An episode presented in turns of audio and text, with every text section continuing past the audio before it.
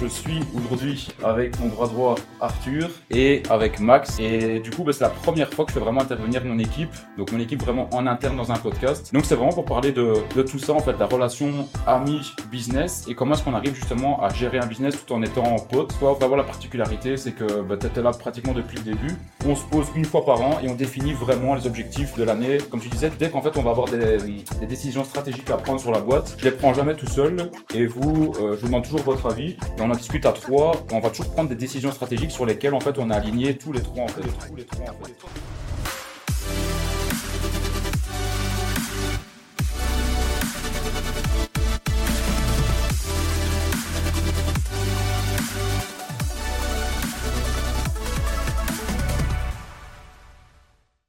Bon, du coup, bonjour à tous, bienvenue dans, dans ce nouveau podcast, dans ce nouvel épisode. Aujourd'hui, donc, ça a été un épisode que je vous avais un peu teasé sur Instagram. Je suis aujourd'hui avec mon bras droit Arthur et avec Max. Donc, on bosse ensemble avec Arthur depuis maintenant, ça fait quoi? Ça fait 5 euh, ans, je pense Ouais, 5 ans, hein, c'est ça, ouais. Toi, Max, ça fait maintenant, je crois, un an et demi, deux ans. Ouais, ça, ça fait deux ans, ouais. Et du coup, bah, c'est la première fois que je fais vraiment intervenir mon équipe. Donc, mon équipe vraiment en interne dans un podcast pour justement euh, bah, discuter de notre relation parce que nous en fait la particularité c'est qu'on est amis de base et bah, on a commencé à faire euh, à faire du business ensemble aussi.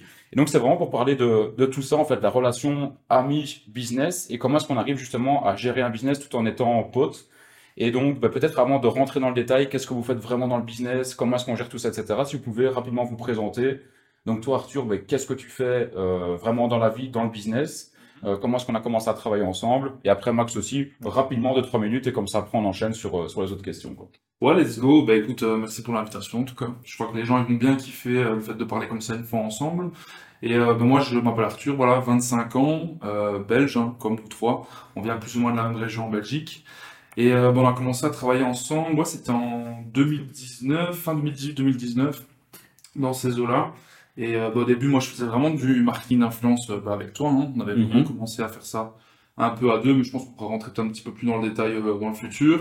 Et après, bah, on a vraiment décidé de réunir un petit peu nos forces. Tu m'as proposé un peu de bosser vraiment avec toi pour les programmes d'accompagnement, la formation e-com Empire qui avait bien évolué aussi à ce moment-là. Puis on a lancé d'autres projets, on a fait les événements. je me souviens, on avait fait le e-com Empire Tour, on avait fait les Mastermind à Dubaï, à Marbella, on en a fait deux cette année, notamment avec Maxime et toute l'équipe. Et donc voilà, dans l'équipe, euh, on fait pas mal de choses. Hein. Je veux dire, j'ai pas une casquette où je fais que ça. J'interviens sur pas mal de, de choses. On aura peut-être l'occasion aussi d'en, d'en reparler, mais comme ça, les gens voient un petit peu aussi comment j'ai évolué avec toi euh, depuis, bah, comme tu disais, depuis 5 ans. Ouais, c'est ça. Toi, vraiment, la particularité, c'est que bah, tu étais là pratiquement depuis le début. Et donc aujourd'hui, bah, tu évolues en fait au fur et à mesure avec les projets. Tu pas vraiment un poste en particulier. As, comme tu disais, comme tu dis, tu as plusieurs casquettes. La particularité d'Arthur, en fait, ce qui est cool, c'est que quand tu commences un business et que tu es avec quelqu'un, on va dire de confiance dès le début, c'est que dès que tu vas dans d'autres projets, bah, vu que comme toi, tu, tu, connais tous les tenants et aboutissants de tous tout, tous les projets, ben, en fait, tu peux facilement être à tous les endroits, que ce soit sur du management de projet, sur du management euh, avec des personnes, en fait, où tu vas manager par exemple différents corps de métier, où tu vas même travailler aussi parfois dans l'opérationnel, etc. Donc en fait, c'était un petit peu un, un, couteau suisse. Tu sais tout faire et c'est méga important pour un business parce que par exemple moi, euh, je pourrais pas commencer à tout faire, plus par exemple à faire du contenu, à travailler sur les business, à développer la stratégie. Donc euh, donc voilà, moi je vous recommande à tous d'avoir un Arthur dans votre business. Tu peux en avoir un parce que franchement, ben, ça aide à fond euh, tout le temps. Quoi. Euh, et du coup, Max, si tu peux maintenant toi te présenter. Euh, en 2-3 minutes aussi. Quoi. Ah ben merci à toi pour l'invitation. Hein. C'est une première pour moi, comme, euh, comme pour Arthur aussi. Donc moi, c'est Maxime, euh, j'ai 25 ans, je, suis, je suis belge, vous l'entendez peut-être à, à l'accent. Et euh, ça fait deux ans que je bosse avec Lucas. Lucas, je l'ai rencontré au, au, basket. On a mhm. joué dans le même club, ça fait déjà ouais, quelques, quelques années. Euh, à ce moment-là, moi, j'étais toujours aux études. Lucas était déjà dans le business. Et ben, j'ai fini mes études donc il y a, il y a deux, deux, trois ans. Et euh, bah, assez naturellement, Lucas, bon, on en avait discuté plusieurs fois, et Lucas m'a proposé de, de, bosser avec lui juste, bah, c'était un test au début, il n'y avait rien d'officiel. Euh, c'était en tant que, que closer, donc bah, j'ai aidé à, bah, Lucas à vendre ses, ses offres.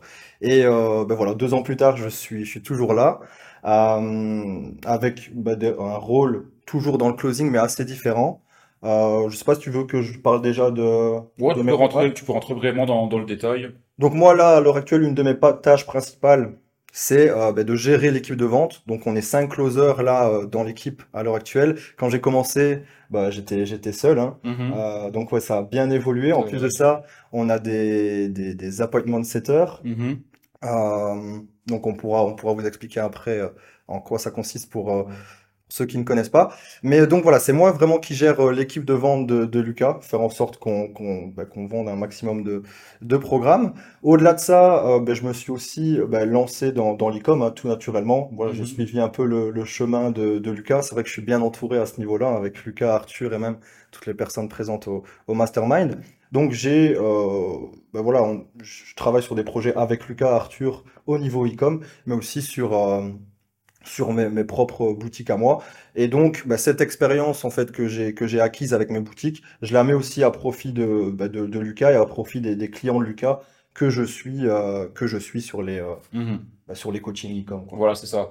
Donc, bah voilà, comme vous le voyez, il faut savoir que autant Arthur que Max, ils n'ont pas un rôle précis où ils vont faire la même chose toute la journée. Mm. Euh, bah, vous évoluez avec les projets, avec les tendances aussi. Et si demain, j'en sais rien, une nouvelle tendance qui arrive et qu'on sent qu'il y a un coup à faire et qu'il y a moyen de se positionner dessus pour euh, en tirer du bénéfice, pas seulement pour l'aspect seulement financier, mais aussi parce que ça nous éclate, etc. Mais on peut très facilement en fait pivoter euh, rapidement en fait. Et c'est ça qui est cool, c'est qu'on a en fait une certaine légèreté. On reste pas ancré dans un truc pendant euh, six mois ou un an. S'il faut vite bouger, on le fait. Et c'est ça qui nous permet de toujours aller chercher en fait des, des nouveaux résultats, de nouveaux objectifs. Et souvent on le voit, nous en fait ce qu'on fait c'est que une fois par an, c'est donc au début au début d'année en janvier, hein, on est posé de l'autre côté dans, dans le divan après euh, un bon petit match de paddle et tout. On se pose une fois par an et on définit vraiment les objectifs de l'année. euh, et ça nous prend voilà une heure ou deux. On va vraiment parler de tout, on va tout mettre sur papier, etc. Et ben, les- à chaque fois qu'on l'a fait, les objectifs qu'on a fixés au début d'année, au bout de six mois, si on va les, si on va les regarder sur document, ben, ils sont plus du tout les mêmes, quoi. Ils sont totalement différents. Et c'est ça vraiment aussi ben, qui est cool avec le business en ligne, c'est que ça bouge tout le temps. Et je pense que c'est ça qui nous fait vibrer aussi. C'est qu'on n'est pas dans une, dans une routine ou dans, euh, dans quelque chose de monotone tout le temps. C'est que, que ça bouge tout le temps. Ouais. C'est vrai que moi, ce qui me fait vraiment euh, bah, kiffer là, à l'heure actuelle, c'est que bah, je dois pas me cantonner à une seule tâche. Euh, on a, a vraiment bah, plusieurs tâches et c'est vrai que tu nous laisses bah, pas mal de, de liberté à ce niveau-là. Parce que au-delà de tout ce qu'on a dit, euh, enfin, j'ai parlé de, l'équipe de vente, j'ai parlé de la partie e-com, mais bah, Arthur et moi, c'est vrai que toutes les réunions stratégiques, euh, la mise en place des, des objectifs, la mise en place des coachings, c'est vrai qu'on le fait souvent à trois. On réfléchit. Par exemple, ici, on a, on a lancé un tout nouveau coaching e-com. On bosse sur la formation. Ben, on- enfin, tu nous inclus vraiment dans, dans la stratégie. Tu nous laisses. euh, Ouais. voilà, enfin, tu prends en compte nos, nos Ouais, bah, c'est ça. ça qui est kiffant. Et, ça, c'est c'est méga important et c'est généralement ce qu'on ne retrouve pas chez, euh, dans les autres entreprises, ou en tout cas avec des profils similaires aux nôtres. C'est qu'en fait, on remarque que, par exemple, les personnes qui vont, qui vont faire du closing vont généralement, pas tout le temps, hein, mais généralement recruter des closers externes, en fait. Donc, c'est-à-dire qu'ils vont vraiment externaliser toute la partie closing, donc c'est-à-dire euh, appel téléphonique pour closer sur des offres, ou bien l'accompagnement client. Et nous, vraiment, notre force, c'est qu'en fait, tout est internalisé. Mais quand je dis internalisé, c'est pas juste travailler avec des gens en interne, c'est travailler avec des gens en interne sur la partie closing, mais qui font aussi partie de la partie stratégique, en fait. Donc, comme tu disais, dès qu'en fait, on va avoir des, des décisions stratégiques à prendre sur la boîte, je les prends jamais tout seul, et vous, euh, je vous demande toujours votre avis, et on en discute à trois, et on va toujours prendre des décisions stratégiques sur lesquelles, en fait, on est alignés tous les trois, en fait. Et au moins, ça nous permet, en fait, d'avancer avec la même vision, et ça nous permet, ben, même au niveau du closing, ça se ressent, en fait. C'est-à-dire Ouais. que, dans votre manière de closer, euh, sur les offres, etc., l'ADN est tout le temps la même. Il y a toujours un, même dénominateur commun chez des closers qui sont finalement très différents parce qu'il y a vous deux, Fallon, Lionel, Laura et d'autres closers qui sont venus un peu euh, de manière, euh, je vais dire, euh, aller sur, sur une période de temps très courte comme Adrien aussi. Euh, mais à chaque fois, on avait la même ADN. Et ça, c'est une force énorme que beaucoup d'autres boîtes n'ont pas. Donc, si aujourd'hui, vous vous faites du closing, bah, nous, je pense que ce qu'on peut vous recommander, c'est absolument de l'internaliser, même si même si ça doit prendre longtemps. Nous, faut savoir quand même que dans le closing, maintenant, on s'y est mis à fond, euh, bah, ça fait deux ans. Hein. Aujourd'hui, Max, qui était, euh, qui est arrivé comme euh, finalement simple closer, Ouais. et aujourd'hui, qui est devenu sales manager de toute l'équipe de closing. Toi, tu gères aussi les setters, donc sales manager au niveau des setters. On a quand même pris une énorme évolution et tout ce qu'on a appris en deux ans qui est internalisé, la data sort pas de l'entreprise et ça, ça vaut de l'or en fait. C'est-à-dire qu'on peut former un nouveau closer qui démarre de zéro, boum, en franchement en un mois et qui peut déjà être à un très bon niveau que si on délèguerait, ben, je suis sûr qu'on se serait pris des claques souvent et on aurait dû changer de, prestataire beaucoup de fois quoi. À fond, et le fait d'internaliser aussi, ça permet justement au closer de connaître euh, parfaitement le programme. Ça se ressent, comme tu l'as dit, dans le closing. Et au-delà, ça permet aussi au closer de donner des, modifications pour le programme. Par exemple, pour les coachs, ils savent justement, en fonction des retours que les prospects donnent aux closers, ils savent un petit peu comment faire en sorte que le programme soit encore plus euh, évolué, plus optimisé. Et ça, c'est cool parce que tu as une personne qui justement fait du closing, elle va justement aider la personne qui est coach, plus justement avec les retours du, prospect, etc. Faire en sorte que bah, le programme soit plus évolué et inversement, bah, au plus le programme évolue, au plus le closer il est, euh, bah, apte en fait à cibler justement les, les objections de, Mhm. Prospect. Quoi. Ouais, c'est ça, ouais. Ok. Et du coup, euh, moi, ce que j'avais fait pour, euh, pour ce podcast-ci, euh, j'avais mis en fait une, euh, une FAQ sur Instagram pour justement que la communauté pose des questions par rapport justement à nous trois. Donc, c'est la première fois que vous intervenez sur la chaîne YouTube. Peut-être qu'on vous a déjà vu que ce soit euh, dans les vidéos du Mastermind, etc. Mais vraiment, pour parler, j'avais dit qu'est-ce qui vous intéresserait de savoir par rapport justement à notre relation qui est quand même euh, assez spéciale dans le sens où, encore une fois, autour de moi, dans les infopreneurs, entrepreneurs, etc., je vois pas beaucoup de personnes qui tapent vraiment avec des amis qui sont là depuis le début, c'est souvent des associations, avec des gens qu'ils ont rencontrés dans le business, etc. Tandis que nous, ici, bon, on se connaît d'avant le business, en fait. Donc, euh, je veux dire, on a vraiment une relation qui est très proche. En plus ça, on bosse ensemble. Donc, finalement, quand on bosse ensemble, c'est même pas comme si on bossait. Je veux dire, on peut, on a des, je veux dire, on a des, pas des délires, mais je veux dire, on se comprend très vite dans le sens où, vu qu'on se connaît depuis longtemps, on n'a pas besoin de commencer à discuter pendant des heures et des heures. Je veux dire, parfois, euh, c'est, je veux dire, que quelques phrases, quelques mots, ça nous permet justement d'avancer très vite aussi. Vu qu'on a cette relation-là, qu'on vient du même pays aussi, ça joue quand même beaucoup. Et donc, du coup, il y en avait qui disaient, mais comment est-ce que vous arrivez à gérer, en fait, cette relation-là, pote et business? Parce que souvent, ce qu'on entend, c'est, ouais, pote et business, ben, un jour ou l'autre, ça, ça foire. Et, euh, enfin, je répondrai après, mais juste premier point de vue, c'est que moi, j'ai l'impression que ça foire quand c'est des potes que tu as rencontrés par le business, en fait. Moi, ça a foiré plusieurs fois, vous le savez, déjà, il y a deux, trois ans, etc. Avec des gars que j'ai rencontrés, c'est des potes, mais quand tu fais euh, du business avec des gars que tu as rencontrés sur le chemin de business, pour moi, c'est plus compliqué de faire ça vraiment avec des potes que tu connais de- depuis longtemps. Donc peut-être, euh, bah, Max, si tu peux donner ton avis par rapport à ça. Ben, juste avant le, le podcast, moi j'ai essayé de, ben, de réfléchir et de me poser la question, ben, est-ce qu'on a déjà connu des, des grosses crises dans notre amitié à cause du, du business ou même des, ne serait-ce que des petites disputes? Et honnêtement, enfin moi ça fait deux ans et j'ai j'ai pas euh, j'ai pas trouvé. Parce que c'est vrai comme tu le dis, il y a beaucoup de, de personnes euh, qui déconseillent de mélanger euh, ben, amitié et, et business. Mais moi, enfin je trouve que ça s'est fait tellement euh, naturellement. Je, je vois que des avantages, on peut se dire les choses euh, clairement. Ah, c'est vrai, ouais. Après aussi, ben, je pense que la structure que tu as mis en place, on pourra peut-être en parler après, mais le fait qu'on soit tous au, au pourcentage, on est tous au final dans le même bateau, donc on a en fait, on a intérêt, euh, si on veut, vu qu'on a chacun, tous les trois, notre, notre structure, notre société, en fait, on a intérêt à ce que la, la, la société de manière globale fonctionne bien. De, on a tous intérêt d'à- être- enfin, d'être dans le même bateau et d'avancer dans la même direction, sinon on se plante euh, tous les Mhm. trois. Donc je pense que ce fonctionnement que tu as mis en place, enfin qu'on a mis en place avec le paiement variable, et donc on n'est pas entre guillemets les simples employés, Mhm. ça, ça, c'est une grosse part. Il n'y a pas que ça, hein. Notre amitié, elle est, elle est entre guillemets pure. hein. Enfin, Mhm. il n'y a, il y a pas de, de jalousie ou quoi que ce soit. Enfin, c'est une, une vraie amitié. Euh, mais ce, ce fonctionnement au, au variable, je pense que ça explique euh, beaucoup. Mais bien sûr, avant tout, c'est euh, bah, l'amitié qu'on a depuis, euh, depuis des Mhm. années maintenant. On se côtoie, euh, Ouais, ouais. on se connaît, on se connaît très bien. Ah, c'est ça. Ouais, et juste avant de te laisser répondre, Arthur, pour expliquer en fait notre particularité à nous, et je pense que c'est aussi ça une des clés euh, bah, de la réussite dans notre euh, relation, c'est le fait en fait qu'on est associés, mais pas dans la même boîte en fait. C'est-à-dire qu'on a chacun notre boîte de management, et en fait on gère euh, nos économies et notre, pat- notre patrimoine qu'on est occupé de faire grossir chacun, parce qu'on a tous les trois commencé à investir dans l'immobilier aussi. Euh, on le gère comme on l'entend. Donc, c'est-à-dire que peut-être qu'on a la même vision dans le business, sur notre business en ligne, mais que par exemple, ben, toi, Max, tu une vision qui est différente de l'investissement immobilier que le mien, que celui d'Arthur. Et le fait qu'on a chacun notre boîte, ça nous permet justement de pouvoir en fait gérer notre argent comme on le veut, gérer nos investissements. Et donc, en fait, on fonctionne tout le temps la prestation de service entre nous trois.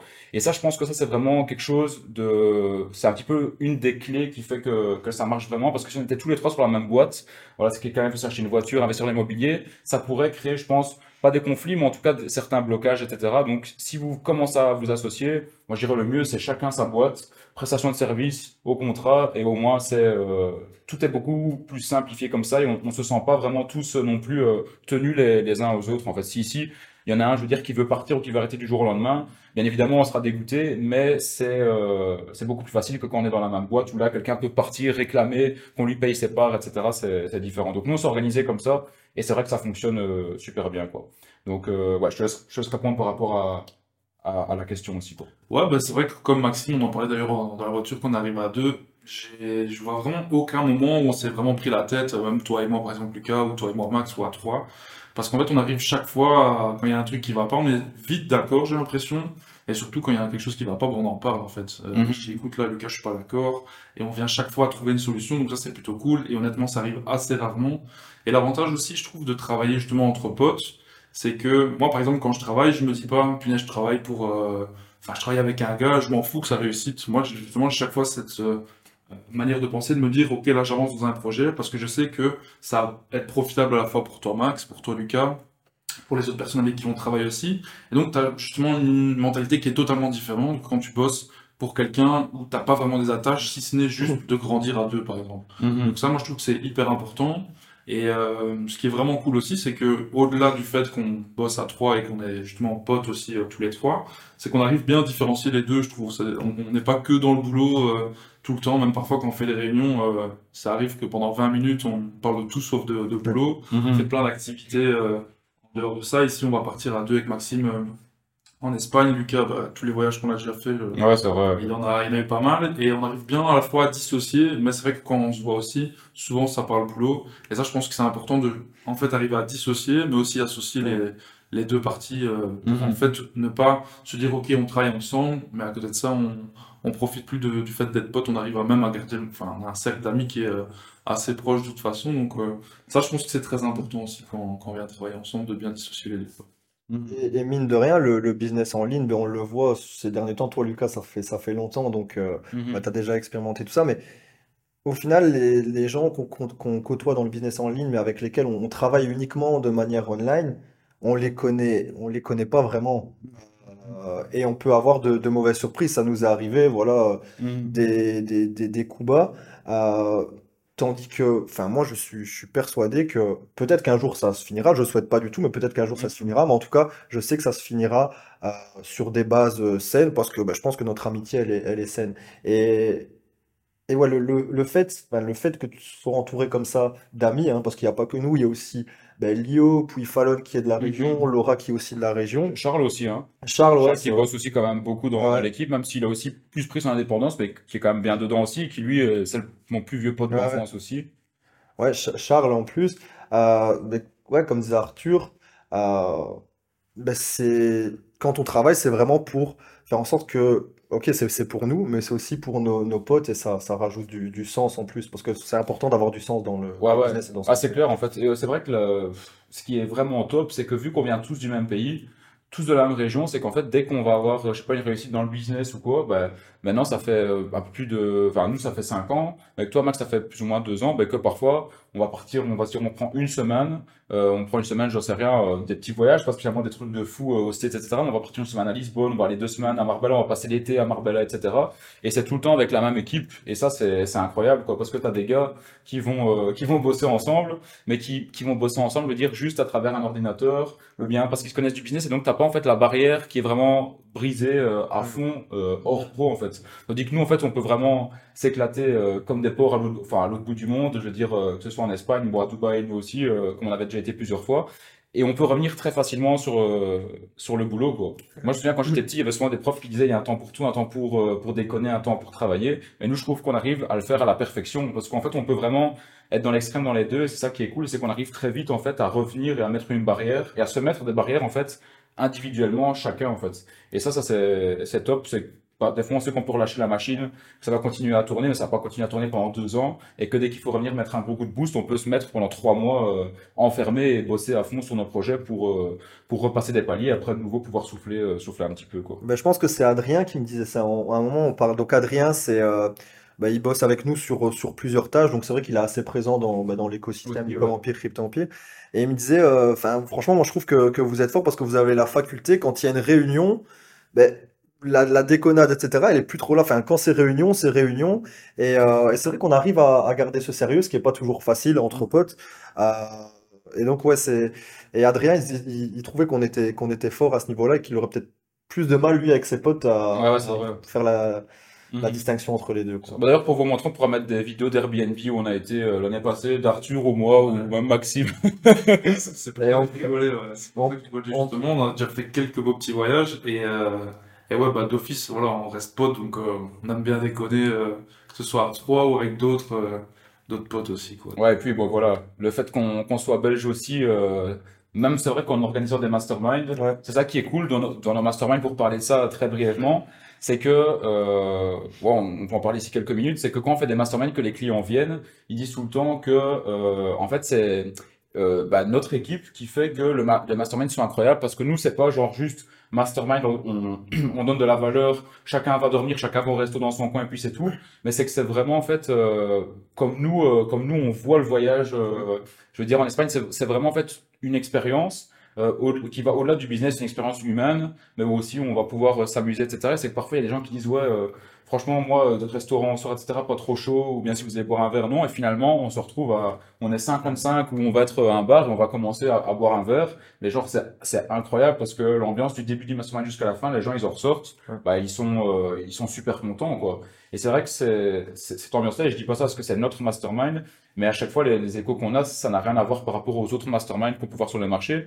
Et encore une fois, on, on se prend pas, je ne prends pas de haut en, en disant ça par rapport à d'autres masterminds, mais c'est parce qu'on on, on, on transmet vraiment en fait ce que nous, euh, comment nous on est dans notre mastermind. Je crois que ça se ressent, le fait que ce soit naturel et que, et ouais, ce soit bon enfant, tout en étant super bien organisé, vraiment très carré niveau business, etc. Quoi. Ouais, exact. Et en plus, ils sont très ouverts, hein. Les personnes qui viennent au mastermind, ils sont vite dans la même philosophie que nous. Euh, c'est Mathéo, je pense, qui disait euh, dans un des passages, je crois que c'était au premier mastermind de cette année qu'on a fait, que souvent les personnes qui venaient, ils avaient un peu la même vision que toi de, de tes vidéos, etc. Et ça, c'est cool parce que bah, même les personnes après le mastermind, on garde vraiment des super bonnes relations avec eux. Euh, ça devient même parfois pour des potes, hein, pour certains avec qui euh, ça nous arrive aussi de faire des restos en dehors du, du business.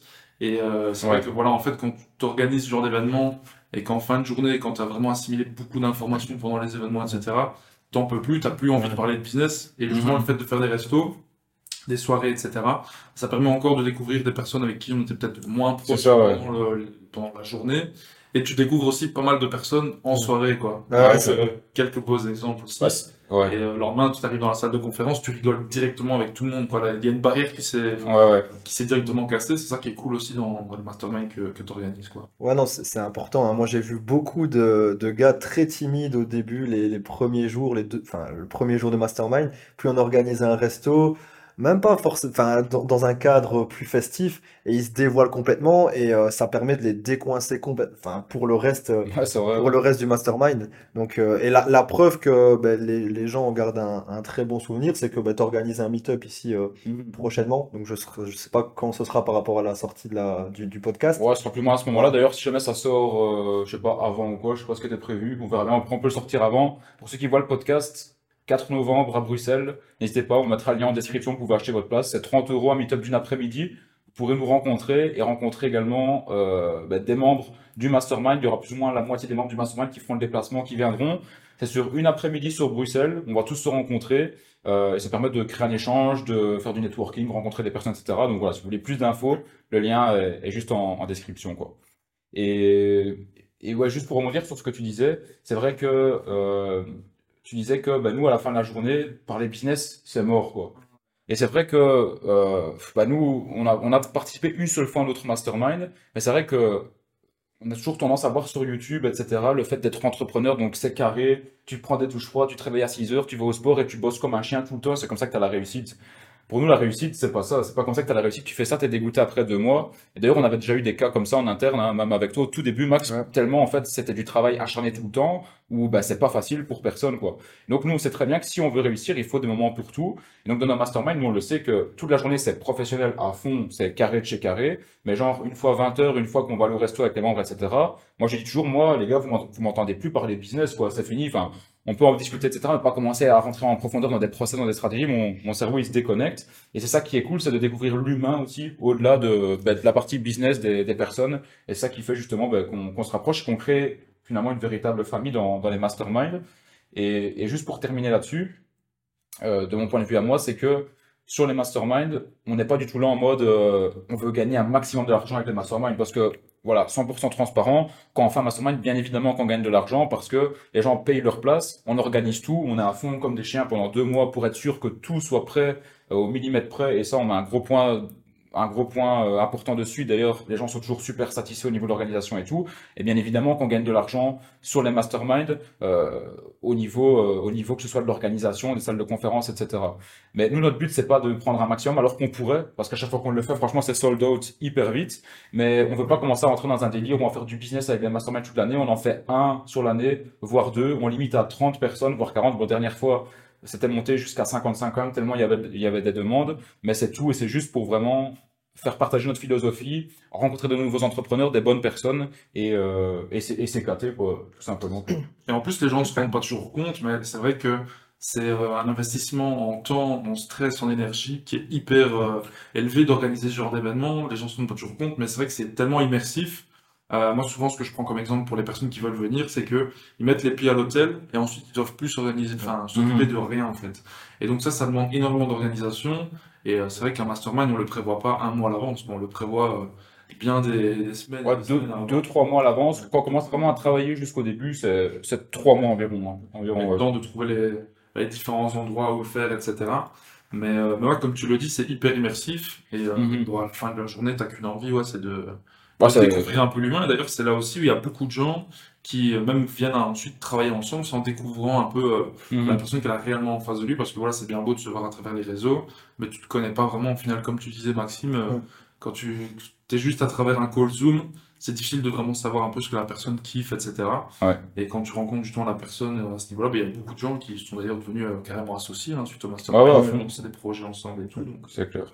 Rapidement, juste pour revenir par rapport au, début, hein, donc quand on a commencé à travailler ensemble, euh, pour rentrer plus en profondeur, comment ça s'est vraiment passé? Parce que moi, il y a une question qui revenait aussi, c'est euh, ben, en fait des abonnés qui me demandaient comment est-ce que toi, Lucas, tu été chercher tes potes et comment est-ce que tu les as convertis entre guillemets euh, à l'entrepreneuriat en fait? Donc Max, peut-être commencer par toi. Comment ça s'est passé vraiment au début?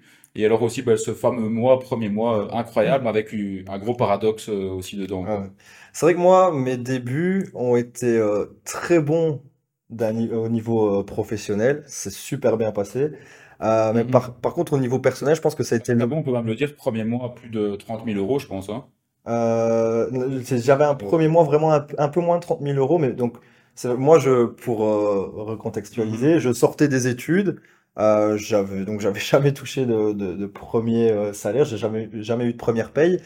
Et là, euh, ben, je fais un premier mois où euh, ben, je me retrouve vraiment dans ma poche avec euh, ben, 20 000 euros. C'est un peu plus de 20 000 euros, ce qui est ben, juste énorme euh, pour, euh, ben, pour un premier mois. Et euh, ben, donc voilà, c'est vrai que le premier mois, d'un point de vue professionnel, ben, en fait, ça a tout de suite matché. Mhm. Euh, mais après, je vais pas vous le cacher, c'était des heures et des heures de boulot. Je pense que ce mois-là, euh, c'était principalement le closing. Et donc, je prenais, à mon avis, euh, j'ai plus les chiffres en tête, mais peut-être presque 15 calls par jour. Arthur a connu ça aussi. Ouais, et pendant, c'était pas pendant trois jours. c'était pendant des jours et des jours. Euh. C'était presque tout le mois de septembre. Et euh, on avait même réalisé un mois, un mois record hein, euh, mhm. ce, ce, mois-là. C'est vrai, ouais. Et mais le, problème, c'est que en fait, au bout du mois de septembre, j'étais mais complètement euh, grillé quoi. Euh, j'avais travaillé, à mon avis, entre 13 et 15 heures par jour, mais tous les jours, non-stop. C'était presque 7 jours sur 7. Après le week-end, c'était un peu plus light. Et mais je m'éloignais de, de ben, un peu de, pas de, de qui j'étais, mais euh, il y avait certains points qui sont essentiels pour moi et que je retrouvais plus. Donc moi, par exemple, le côté, j'adore voir des gens, j'adore voir des amis. Et là, comme je fais, ben, je travaillais je, vraiment d'arrache-pied, du coup, je faisais que travailler et je, ben, je coupais jamais du business. Tu parlais tout à l'heure de l'importance. Quand on va au resto, ben nous, c'est bon, on va au resto, on parle plus business, on a bien bossé toute la journée. Mais là, en fait, je, je coupais jamais, jamais, jamais. Et donc, à un moment, avec Lucas, je, enfin, j'étais plus bien du tout. Et j'ai même dit à Lucas, moi, je pense que je pourrais pas continuer ce, ce rythme-là. J'en avais parlé avec Arthur aussi. On était pratiquement, euh, finalement, arrêté la, enfin, l'association au bout d'un mois, en fait. Ouais. on était vraiment parti pour faire ça. Hein. Alors que, euh, ben, que c'était un super mois au niveau euh, business. Euh, mais, mais voilà, je me, je me sentais. Euh, je me, enfin, c'est juste que je travaillais trop en fait. Et après, on a eu une discussion. et ben, l'avantage du coup de, de travailler entre amis aussi, c'est que tu as, une compréhension que tu as Mhm. avec un ami que tu auras peut-être peut-être pas avec une personne lambda. Et euh, ben, au fur et à mesure, on, on a aménagé un peu le, le boulot pour que, pour Mhm. que ça co- me, me corresponde mieux. Et peut-être que les mois d'après, je faisais des, je- les chiffres étaient toujours euh, très bons, peut-être un peu moins bons que Mhm. le, que le, que le premier, euh, que le premier mois. Mais en tout cas, moi, je trouvais, j'avais vraiment un meilleur équilibre. Et je pense que si on n'avait pas été euh, amis, la suite ne se serait pas euh, passée comme ça, tu vois. Ouais, bah d'office, hein. C'est vrai que ça s'est déjà passé parfois avec des gens qui, je vais pas dire qu'ils jettent l'éponge, mais par exemple qui sont plus alignés ou bien, euh, enfin, qui, qui veulent simplement partir parce qu'ils se sentent pas bien ou quoi, euh, et ils partent. Mais c'est vrai que bah, on coupe tout de suite, quoi. Tandis que là, avec Max, justement, c'était marrant parce que nous, on avait justement un coaching qui était prévu avec, euh, avec Christophe Jouret, qui est d'ailleurs venu dans un des podcasts ici. Je pourrais mettre euh, un petit passage. Et la matinée qui a suivi la naissance d'Antoine et Rose, j'étais devenu un autre homme. J'ai senti que j'étais un autre. Donc, euh, euh, faites des enfants. C'est d'une richesse incroyable. Et justement, on avait parlé de la situation, qu'on savait pas trop euh, comment faire, euh, comment continuer. Euh, et lui, il avait dit, bah, il faut. C'était lui d'ailleurs qui nous avait dit, donnez deux semaines à votre pote et après vous voyez quoi. Mais ça sert à rien de réagir à chaud tout de suite. C'était ce qu'on avait fait. Je crois que tu as Ouais. pris une semaine ou deux. Finalement, vraiment de, de congé après un, un mois de travail à plus de 20 000 euros dans, dans ta poche. Et, et alors après, on, on a discuté, on a bien posé les trucs. Et alors, on a vraiment aménagé euh, un système de travail qui te convenait, mais qui me convenait qui, Ouais. qui nous convenait à tous en fait. Et vraiment avec des, vraiment des horaires de travail un peu plus fixes. C'est vrai qu'aujourd'hui, je pense que ces horaires, de, ces horaires de travail qui étaient plus en mode finalement salarié, bah, tu les as cassés aussi par toi-même parce que ça t'arrive encore de parfois travailler le week-end, Ouais, travailler après, parce que tu as réussi maintenant à plus aménager ton temps. Mais c'est vrai qu'au début, passer d'étudiant un mois à 20K et, euh, et travailler comme, enfin, comme un chien dans tous les sens, c'est, le choc est quand même assez, assez brutal. Mais c'est, ouais, c'était, c'était pas tenable sur, sur du long terme, mais c'est moi qui le voulais aussi. Parce que enfin, je pense qu'on a tous cet esprit euh, enfin, un peu compétiteur. Mhm. Et, euh, et je voulais, enfin, pour moi, c'était vraiment un objectif. J'ai toujours été comme ça. Dès qu'il y a un objectif, je veux le surpasser. Et je voulais qu'on fasse le meilleur moi. Du coup, euh, ben, je me donnais les moyens. Mais d'un côté, ça, enfin, sur du long terme, c'était tout simplement pas tenable.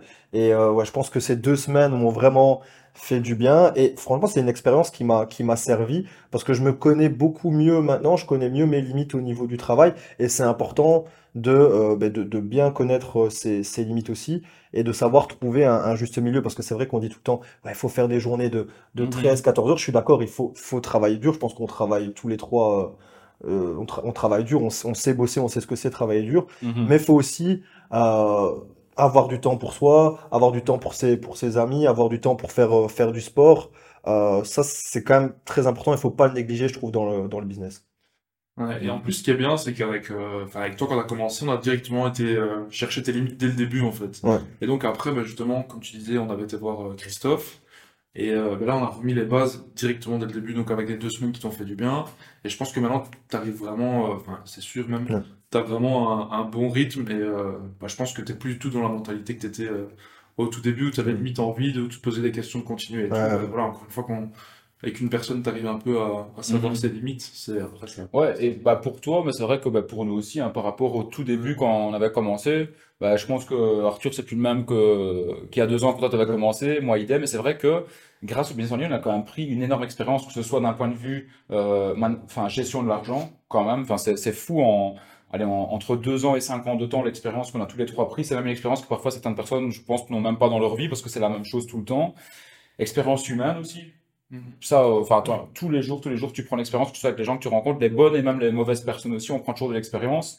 Et, et ouais, l'expérience de vie de manière générale, en fait. Parce qu'en fait, pour moi, tu as deux choix dans la vie. Soit tu te dis, ben, j'ai une vie linéaire et c'est, et c'est OK parce qu'il y a des gens qui sont très heureux avec ça. Sauf que ben, moi, ça me convenait pas. Toi, tu t'es rendu compte que toi non plus. Et toi, Max, aujourd'hui, je pense que tu aurais difficile à retourner sur un, allez, un travail classique. Non, non, clairement, je- j'en discutais, je sais plus avec qui, avec un ami, mais je lui disais que pour moi, ce serait vraiment impossible de retourner dans un, dans un système euh, où, au final, peu importe ce que je, ce que je fais, peu importe le travail que je produis, que je travaille 13, 15 heures, ou Mhm. que je travaille 3 ou 4 heures par jour, je suis payé la, la même chose. Ça, j'aurais vraiment du, du- je sais que je pourrais, je pense plus jamais, plus jamais faire ça, quoi. Ouais, ouais, c'est ça. Et c'est vrai bah, que nous, allez, parfois, il y a quand même des moments difficiles. hein. C'est clair qu'ici, on vous dit association, tout est beau, tout est rose, et moi à 20K.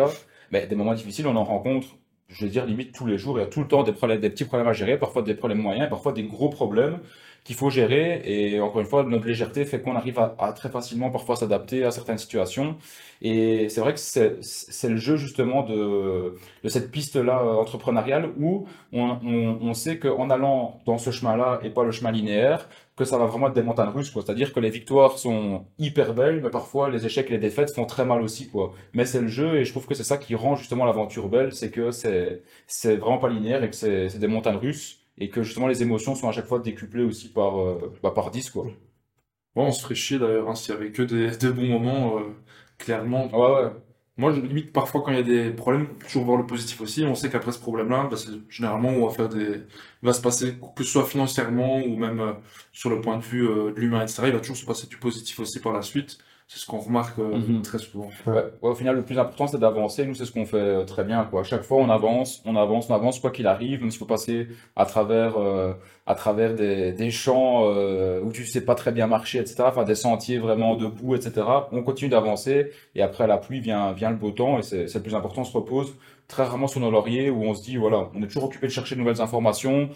On peut peut-être parler aussi maintenant hein, de, de la formation parce que c'est vrai que ben, nous, dans notre entreprise, euh, ben, on forme beaucoup de personnes, mais il faut savoir que nous, on se forme aussi énormément. hein. Euh, ici, sur ces derniers mois, si on regarde, ben, euh, on avait pris une, une formation voilà, à plusieurs milliers d'euros, puis une deuxième à, aussi à plus ou moins, je sais plus combien, euh, 10K, puis un mastermind, etc. Parce qu'on se remet toujours en question et on sait que si on veut évoluer, bien évidemment, à trois, on va avoir plus d'idées dans trois cerveaux que dans un seul. Mais il y a un moment, si on veut évoluer, il faut aller chercher des informations qu'on n'a pas l'habitude de voir dans notre écosystème. En fait, on peut se remettre en question dans notre écosystème, mais c'est le fait de voir vraiment des écosystèmes différents, mais qui sont quand même liés aux nôtres, qui vont nous permettre d'implémenter de nouvelles choses et d'avancer. C'est à chaque fois en prenant des formations. On n'a pas trouvé la bonne méthode ou bien la stratégie qui a fait qu'on a explosé à chaque fois, mais ça nous a permis à chaque fois de venir, euh, de venir tracer le chemin, en tout cas, et d'aller vers une nouvelle direction, euh, allez, qui a plus ou moins toujours été la bonne à chaque fois, quoi.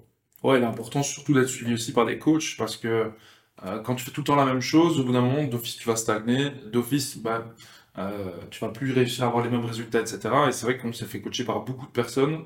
Et c'est souvent dans ces moments-là qu'on est en période de coaching où euh, bah, déjà on, on prend beaucoup de plaisir parce qu'on trouve de nouvelles informations, on les applique, on voit que certaines fonctionnent pas trop, d'autres fonctionnent très bien. Et au fur et à mesure du, du temps, même toi Lucas, je pense que tu as un bon exemple, tu as beaucoup de coachs euh, dans ta vie, hein, que ce soit pour le sport, on a déjà pas Mhm. mal parlé aussi. Et ce qui est cool, c'est qu'on a un bon réseau aussi, je trouve. Mhm. À partir du moment où on sait où on veut une information, ça c'est tout l'avantage euh, de rencontrer du monde dans des masterminds, etc. Moi je sais que si j'ai besoin euh, d'une information crypto, je peux contacter telle personne. Si j'ai besoin d'une information immobilier, pareil, ça va très vite.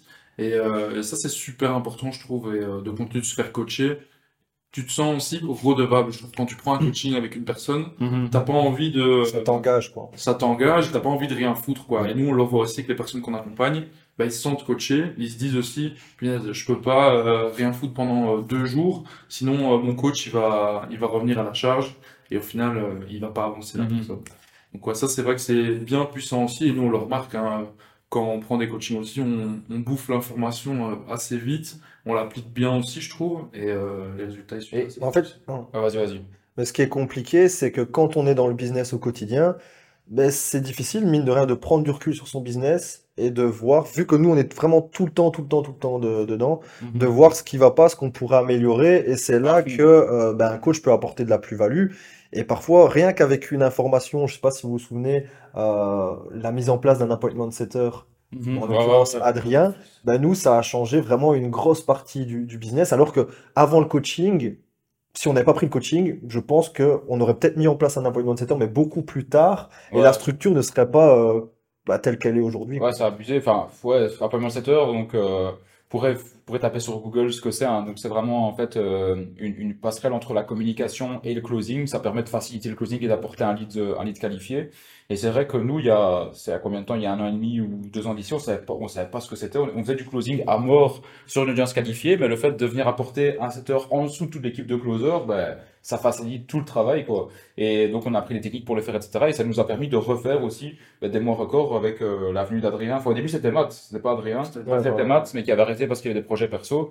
Et, euh, et puis Adrien, qui, qui, qui avait, enfin, qui fait encore toujours un super rôle. Lionel, maintenant, qui gère aussi le, le setting aussi partiellement. Donc, donc voilà, ça c'est clair que c'est top. Mais par contre, ça faut quand même le dire aussi, c'est vrai que nous, on a été très frustrés, c'est qu'en prenant des coachings, dans notre, dans notre business à nous, vu qu'on travaille énormément, c'est qu'en fait, on était souvent frustrés parce qu'il y a tellement d'informations dans un Ouais. coaching que euh, parfois, en fait, on ne prend pas un coaching, non pas parce qu'on le juge pas intéressant ou parce qu'on se dit, ouais, c'est trop cher, ça va rien nous apprendre, mais c'est juste parce qu'on se dit, il y a tellement d'informations qu'en fait, on va juste, en fait, éprouver de la frustration que vraiment avoir un sentiment d'apprentissage, en fait, parce qu'on se dit, il faut participer à des lives. Par exemple, on va acheter un coaching et dans le coaching, il y a 60 heures de contenu, on a un coach et il y a par exemple un live tous les jours.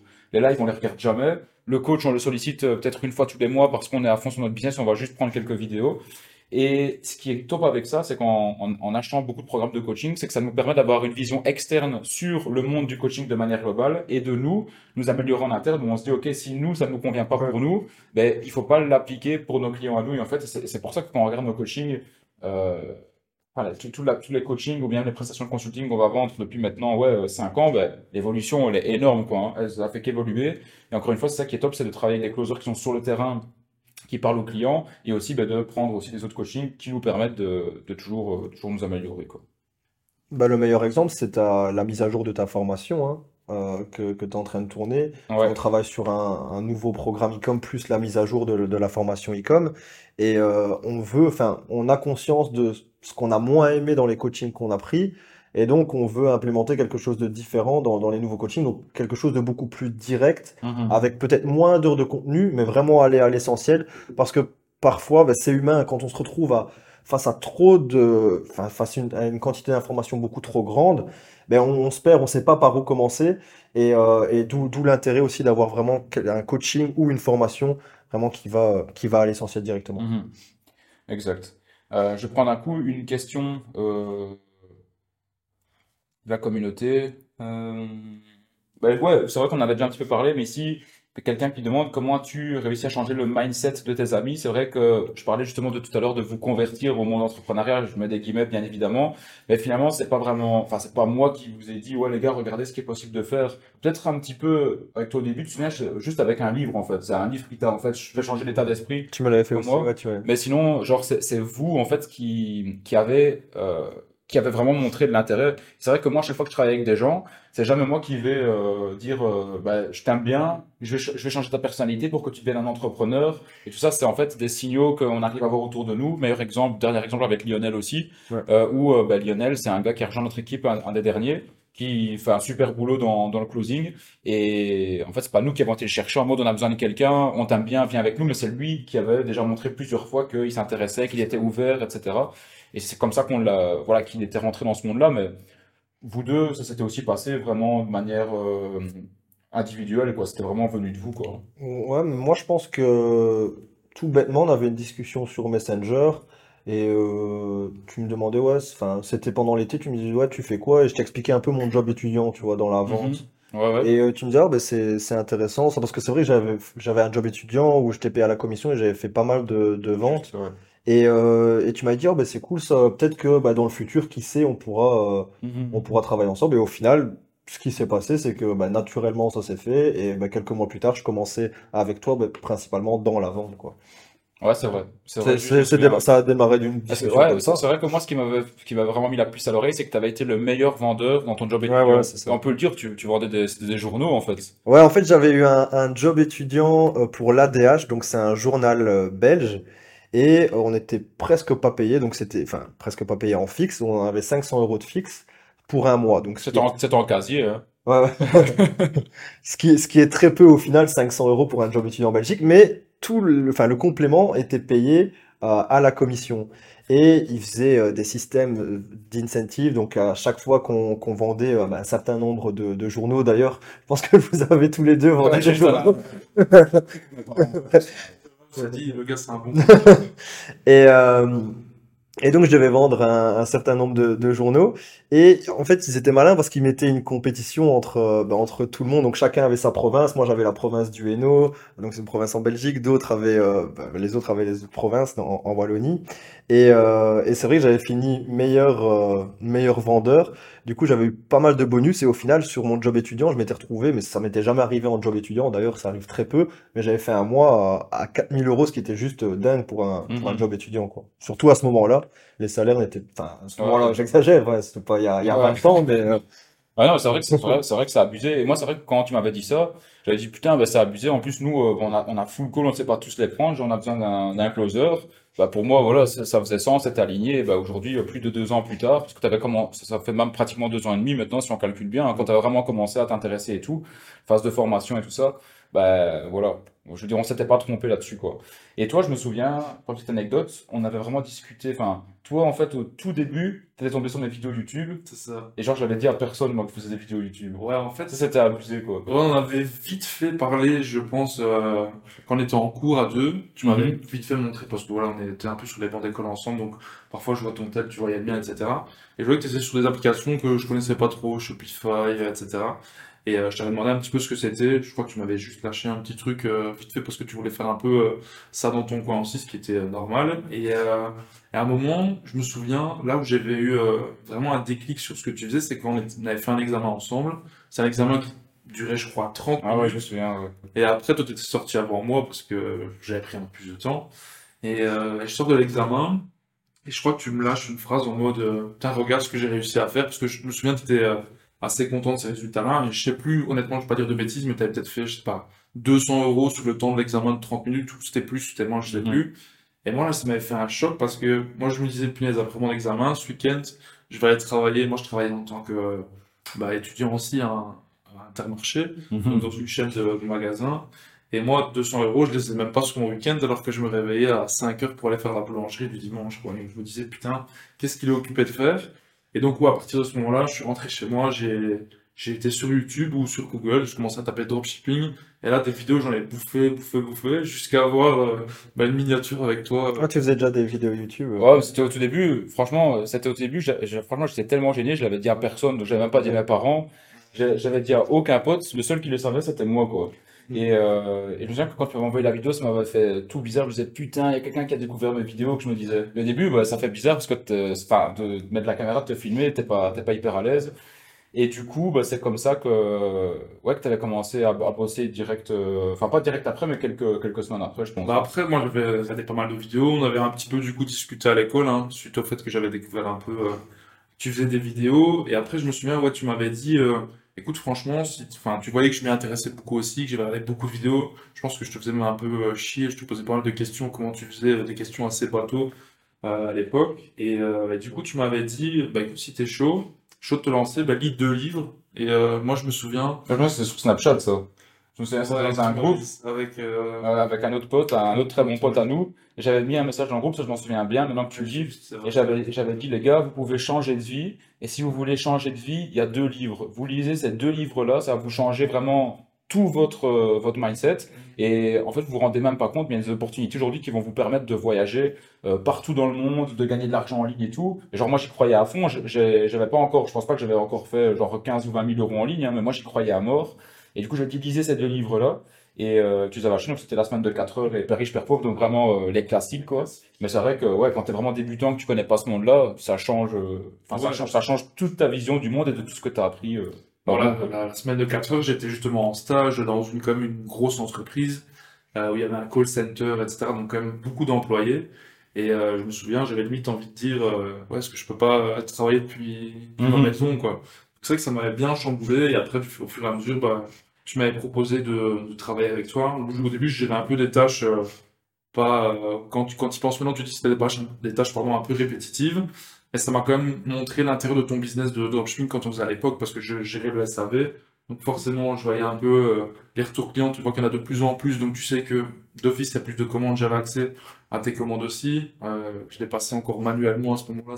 C'était avec euh, Oberlo et puis Deezer, je crois. Ouais, au Burlo, il y avait Dropify aussi. Ah, Dropify, ouais, c'était avec ça où tu pouvais passer les commandes par 10. Ouais, ouais. Je me souviens, tu m'envoyais parfois ton petit code là, pour pouvoir valider. Ah ouais, C'était, un peu carnage, mais après, de fil en aiguille, moi j'avais lancé ma boutique aussi.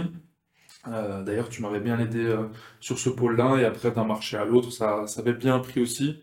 Et euh, jusqu'à, en fait, on s'est dit qu'on allait vraiment bosser plus en collaboration avec le lancement bah, après de Ouais, la formation qui arrivait, etc.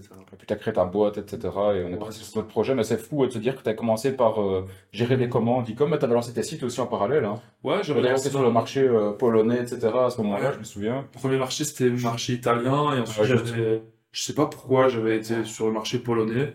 Je crois que j'avais simplement ouvert Google en regardant la map. euh, je m'étais dit, il faut absolument que je trouve un marché un peu euh, Inexploité. Et euh, moi, je me souviens, je connaissais rien du marché. J'avais été sur Fiverr. Et en gros, j'avais payé 10 gars. Et je leur avais posé chacun euh, 15 questions sur leur marché. Donc, euh, en mode, parce que moi, je faisais du marketing d'influence comme toi Mhm. à l'époque. Là, peut-être qu'on en parlera, mais fait plus tout ce qui est euh, Facebook Ads entre nous maintenant. Et euh, je leur ai posé des questions en mode, ben, les gens, comment ils achètent en ligne? C'est que par carte bancaire ou s'il y avait un moyen de paiement spécial? Est-ce que tu connais des influenceurs? Est-ce que tu as déjà vu des placements de produits? Et en fait, toutes les réponses que j'avais eues, c'était que des réponses positives pour euh, Mhm. bah, le- la boutique que je voulais lancer là-bas. Et euh, finalement, bah, il y avait un gars, j'avais vraiment, je m'étais vraiment bien entendu avec lui. Il avait traduit tout mon site. Euh, c'est lui qui gérait mon SAV. C'est lui qui appelait même les influenceurs pour faire euh, un peu leur script pour les placements de produits.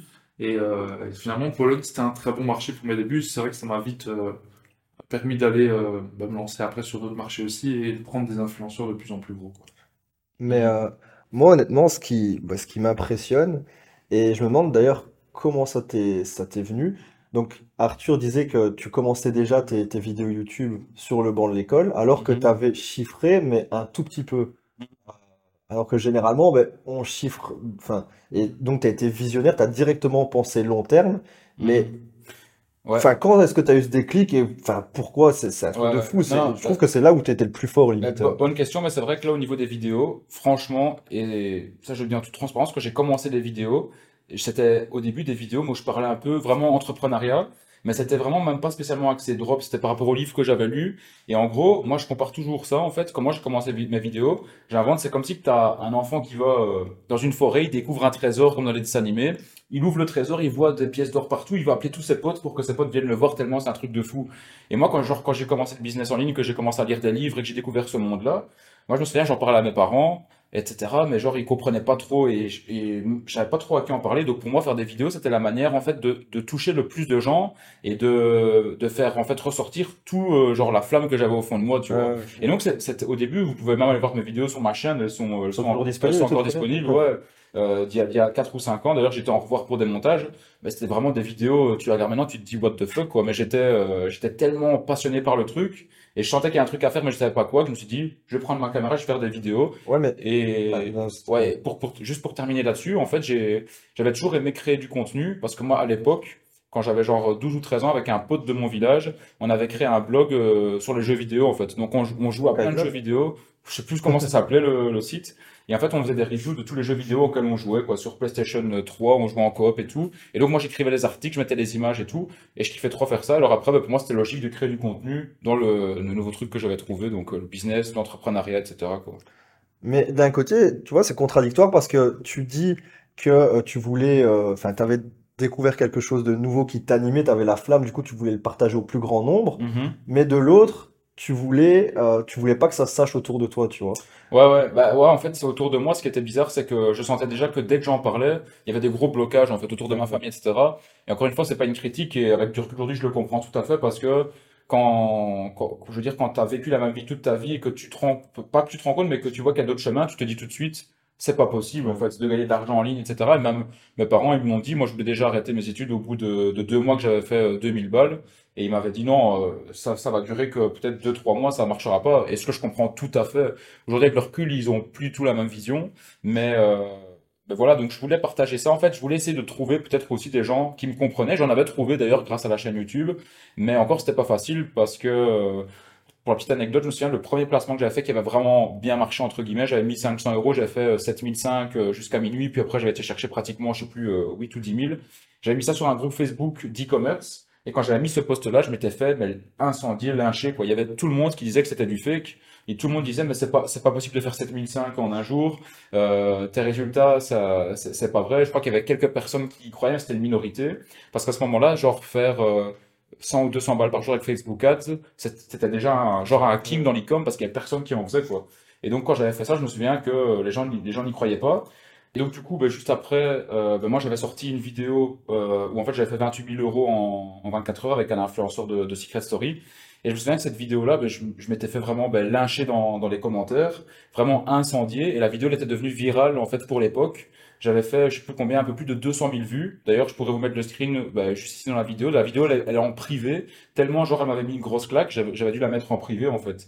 Et je me souviens que quand j'avais vu tous les commentaires, c'était genre euh, euh, t'es un mytho, euh, le, le, le dropshipping euh, c'est euh, c'est de l'arnaque ou ça n'existe pas. Il y avait quelques personnes bien évidemment qui qui étaient genre contentes et qui étaient positives, mais là genre le peu de commentaires négatifs que j'avais eu, vu que c'était devenu viral et que ça avait touché tout, enfin beaucoup de personnes et 200 000, 200 000 vues pour une vidéo business à l'époque. Encore une fois, à l'époque c'était pas il y a 15 ans, mais c'était quand même il y a, il y a 5 ans c'était quand même pas mal. Et, euh, et je me souviens que, je- en fait, j'arrivais pas à prendre du recul parce que finalement, au- aujourd'hui, euh, faire des vues, c'est le plus important, que ce soit en bien ou en mal, c'est qu'on parle de toi. Bon, après, il faut quand même mieux que ce soit en bien. Mais ce que je veux dire par là, c'est qu'à ce moment-là, il y avait beaucoup de bien, mais je- genre, je m'étais focalisé sur le négatif. Et genre, je me souviens que j'étais assis sur mon lit, ça, je m'en souviens très bien dans ma tête, et je m'étais dit, qu'est-ce que je fais? Est-ce que j'arrête ma chaîne YouTube, quoi? Je m'étais genre dit, je suis à deux doigts de l'arrêter, tellement ça m'avait impacté, parce que j'ai, genre, dans ma tête, j'allais pas recevoir des commentaires comme ça, quoi. Ouais, finalement, t'as continué. Qu'est-ce que tu t'es dit? Tu t'es dit, bon, tu passes au-dessus, tu l'as mis en privé, t'en as fait des autres. ou- Ouais, après, bah, j'ai fait, j'ai fait plein d'autres vidéos et euh, bah, je me suis dit, pff, faut, être- faut juste être plus fort que ça. Mais c'est vrai que quand t'as 18 ans, Ouais. que t'as jamais touché genre au business en ligne, que tu commences à gagner beaucoup d'argent et qu'il y a tout le monde, euh, enfin pas tout le monde, mais qu'il y a des gens qui commencent à, à t'incendier dans les commentaires, bah, c'est logique. La première fois, je connais personne qui a dit, oh, les commentaires négatifs, ça m'atteint pas, quoi. Mais en plus, euh, t'en as refait d'autres, mais du même style, parce que t'avais fait des chiffres encore plus importants. Après, je pense Ouais. de 30 000, même 60 000 ou je Ouais, ouais, ouais, ouais, ouais, d'office, ouais. Bah, après, ouais, j'en ai refait. C'est vrai que là, j'arrivais à passer au-dessus et c'est vrai que les autres vidéos n'étaient pas parties virales, on va dire. Les autres vidéos ne touchaient que ma communauté de personnes qui étaient e-commerçants ou bien qui voulaient euh, faire de, enfin, qui voulaient se lancer dans l'e-commerce. Et celle-là, ça a été la seule qui a touché beaucoup de monde. Et aujourd'hui, je le vois encore. Ça arrive, ça arrive moins souvent, mais par exemple, plus sur les formats verticaux. Quand je vais faire une vidéo qui devient virale, on peut en parler plutôt au niveau des investissements. Qu'est-ce qu'on fait de l'argent, en fait, qu'on gagne chacun rapidement. Donc, euh, donc ouais, un point intéressant. Euh, vu qu'on a chacun en fait notre société différente, je crois que ça peut être intéressant d'expliquer plutôt la partie euh, money management. Donc, comment est-ce qu'on gère notre argent, surtout dans quoi on l'investit en fait aujourd'hui avec le cash flow qu'on bah, qu'on génère chaque mois. Euh, bah, donc, les gars, dans quoi est-ce que vous vous investissez votre argent? Peut-être parler aussi de l'immobilier. Pourquoi est-ce que vous avez fait ce choix-là d'investir euh, comme ça dans l'immobilier? Donc, Arthur, peut-être euh, commence là-dessus. Ouais, très bonne question. Bah déjà, tous les trois, on réinvestit beaucoup dans notre propre business. Hein. Euh, on en a parlé. Tout ce qui est coaching, on remet beaucoup de, bah, de bénéfices qu'on génère d'office là-dedans. Et sinon, moi, en termes d'investissement, euh, bah, ça, un peu tous les trois aussi, on investit pas mal là-dedans, donc en crypto, hein, parce que on avait une bonne euh, vision là-dessus il y a pas mal de temps. Et on fait un peu euh, du DCA où on réinvestit. Enfin, en tout cas, je parle pour moi, moi je réinvestis quand même de temps en temps dedans aussi. Donc ouais, les cryptos, euh, moi de mon côté j'ai investi aussi un petit peu dans l'horlogerie, même si voilà, ça reste un achat plaisir, mais moi je le vois vraiment comme un investissement aussi.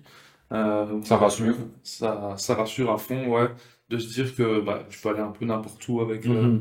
ta Rolex, etc. Et puis c'est vrai que je pense avoir fait des, des bons achats là-dessus, donc j'ai pas trop peur pour, euh, pour l'avenir. Et alors l'immobilier, où on- je me suis mis dedans, bah, ça fait un peu plus d'un an maintenant, où euh, bah, j'ai acheté un appartement, euh, bah, on est, on est un peu voisins, là, Mhm. euh, en Espagne, où là j'avais vraiment fait bah, le même modèle que toi, c'était du coup un modèle d'achat sous saisie bancaire. Donc là, euh, on pourra même peut-être mettre la vidéo que tu avais parlé de ça. Lorsque tu avais acheté ton bien, donc c'était un bien qui était sous-évalué en fait parce qu'il devait être vite être vendu par la banque. Donc certes, c'était des démarches. Bah, je pense que tu t'en souviens si c'était très long, ouais, ouais. horrible et bien chiant. Administratif à fond, ouais. Ouais, mais au final, le bien, tu l'achètes à un prix qui est dérisoire quand tu vois la valeur du marché actuel. Et c'est vrai que j'en parlais avec euh, l'agent immobilier qui, nous- qui m'a vendu l'appartement, qui a vendu le tien aussi, qui est un très bon pote à nous. Euh, là, il m'a dit, euh, déjà la plus-value qu'on a pris sur un an, c'est Ah ouais, c'est abusé. c'est incroyable, quoi. Et quand tu vois les plus-values que tu peux prendre dans l'immobilier juste avec une opération comme ça, c'est le genre d'opération, moi, je, enfin, je m'y connais pas assez pour parler de ça en Belgique, mais où j'aurais du mal, là, je pense, à aller chercher ce genre de rentabilité en Belgique. Et euh, c'est des appartements qui se louent énormément, euh, ces appartements. Ouais, ouais. Tu loues ça euh, sur 3 voire 4 mois d'été, tu prends une énorme plus-value. L'appartement, tu peux le louer euh, toute l'année si tu veux aussi en, en- comment dire, en location longue durée. Et franchement, pour l'instant, c'est pas mon but vraiment de le louer, mais tu dis que euh, l'investissement dans la pierre, justement, dans cette localisation-là, c'est un, je pense, pour l'instant, c'est mon meilleur investissement. euh, Mhm. si je pense déjà financier, mais aussi plaisir, quoi, parce que le, le fait de kiffer, d'avoir un appartement justement à Marbella où tu peux inviter tes potes. euh, Je confirme. On a pris beaucoup de plaisir, que ce soit dans l'appartement de Lucas ou d'Arthur. Euh, ouais, Bah, d'ailleurs, on y retourne, on y retourne bientôt. hein. Ouais, c'est un kiff, on y retourne dans un peu moins d'un mois, tu peux accueillir des potes et tout. Euh, enfin voilà, c'est, pour moi c'est quand même un, un luxe qui est assez important et euh, ouais, point de vue meilleur investissement, que ce soit sur le plan financier, ce qui est important d'office, c'est pour ça aussi hein, pourquoi j'ai investi là-bas, c'est pour ça mais aussi pour le kiff et c'est un autre sujet, mais le fait de te dire que tu as un pied à terre dans un autre pays, À ça- deux heures et demie de la Belgique seulement. à deux heures et demie de la Belgique, ça pour moi c'est un luxe de fou. euh, de te dire punaise, t'en peux plus de la Belgique parce que le temps il est mauvais, ou t'as une mauvaise mentalité, ou t'es un peu toujours tout seul, etc. Tu vas là-bas, t'arrives à l'aéroport, en plus on a un bon plan, euh, t'as notre voiture qui nous attend là-bas, tu, tu prends la route, tu vois le soleil, les montagnes, la mer. Enfin, c'est vraiment un kiff et euh, Et on l'a déjà fait sur un coup de tête, parfois, en se disant à 13h, Ouais. on dit, euh, on appelle un- notre pote Nadi, on lui dit, vas-y, viens, on va à Marbella, et à, à 21h, on est là-bas, quoi. à la fin, il était une heure, on était au À restaurant. la banane. Ouais, ça c'était quelque chose aussi. Mais c'est pour ça, ouais, vraiment deux- à deux heures et demie. Et euh, en plus, euh, là, moi j'adore aussi y aller dans, dans des périodes creuses.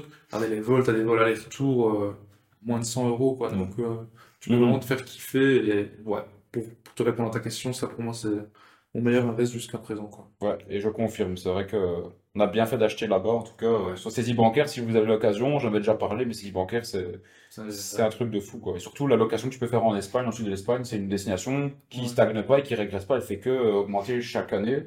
Tu regardes le prix des billets d'avion en été, ça, ça coûte plus cher limite d'aller là-bas que d'aller à Dubaï ou d'aller en Amérique, C'est un, un beau petit cheat code, quoi. ouais. Du coup, Max, Euh, ben moi, je vais rejoindre Arthur sur euh, deux points au niveau de l'investissement. Donc, premier, ben bien sûr, investissement euh, crypto. Parce que voilà, on croit, enfin, je crois en la, dans la, crypto. Et je fais aussi pareil un peu de, DCA, surtout maintenant. Le marché est baissier, je pense que c'est une des meilleures stratégies à, à avoir. Donc, je continue à, investir régulièrement. Et j'ai acheté un appartement, moi, en Belgique. Peut-être que si la situation avait été différente, j'aurais peut-être rejoint, qui sait, euh, Arthur et, et Lucas en, en Espagne, mais, euh, mais je regrette pas d'avoir fait cette, euh, cet achat en, en Belgique. Donc, en fait, moi, j'étais chez, chez mes parents avec euh, mon, ben, mon ex-copine. Et euh, ben voilà, bien sûr, enfin, moi, j'étais bien chez mes parents. Elle voulait, ce qui est logique, un peu prendre son, son indépendance.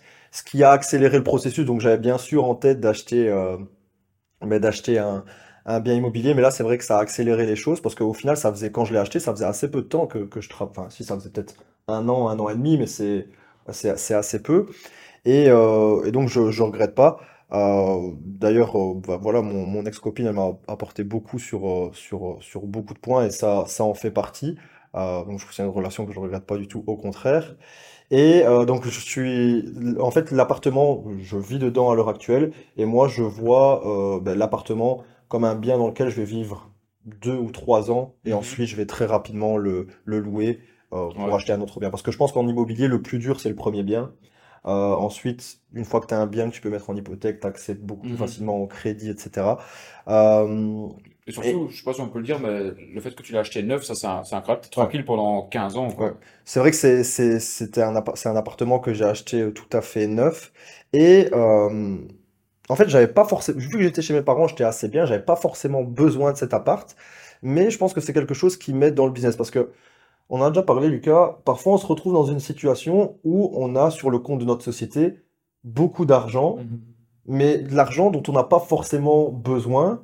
Et du coup, quand, on se dit, ben voilà, on a X euh, euros sur son compte, ben on a tendance à euh, dire, bon, pff, voilà, je suis plus, je suis plus tranquille. Tandis que moi, ici, vraiment, l'appartement, ben, c'est quand même un certain montant que j'ai dû mettre en apport parce que je l'ai acheté en société, enfin bref. Et du coup, j'ai vu un gros montant qui est directement sorti de mon compte et ça me met un boost parce que je me dis, ok, ben, euh, ben, je vais devoir travailler pour euh, ben, remplir les caisses à nouveau. Donc ça, c'est, une bonne chose. Et je regrette, euh, ben, je regrette pas du tout cet investissement. Je, suis- assez bien dans l'appart, quoi. Mhm. C'est vrai, tu as raison. Moi, moi, je le vois aussi. Moi, j'ai, certaines périodes où tu as vraiment beaucoup d'argent, enfin, tout est relatif, hein, mais en tout cas, pour nous, personnellement, sur ton compte. Et du coup, ben, voilà, quand tu as beaucoup d'argent sur ton compte, tu as tendance à te reposer aussi ben, beaucoup plus facilement sur tes lauriers. hein. Tu te dis, ouais, je peux lancer ce projet-là, mais j'en ai pas vraiment l'utilité. Mais tu vas plutôt faire vraiment des trucs qui te font kiffer, mais tu es plus en mode euh, voilà, stagné. Donc c'est vrai que euh, moi aussi, le fait d'investir ben, massivement dans l'immobilier, dans la crypto, boum, ça fait descendre ton compte, et ça te remet un coup directement derrière où tu te dis, bah là, il faut que je refasse du cash flow. Et c'est ça, en fait, ce qui est cool aussi, c'est que, bah, on le sait aujourd'hui, j'espère que ça nous arrivera jamais, franchement, mais même si on doit recommencer tout à zéro, aujourd'hui, on a des compétences qui nous permettent de pouvoir rebondir quoi qu'il arrive, en fait. On a une compétence qui vaut, mais vraiment de l'or et, des millions, hein. C'est la compétence de pouvoir faire du cash flow, en fait.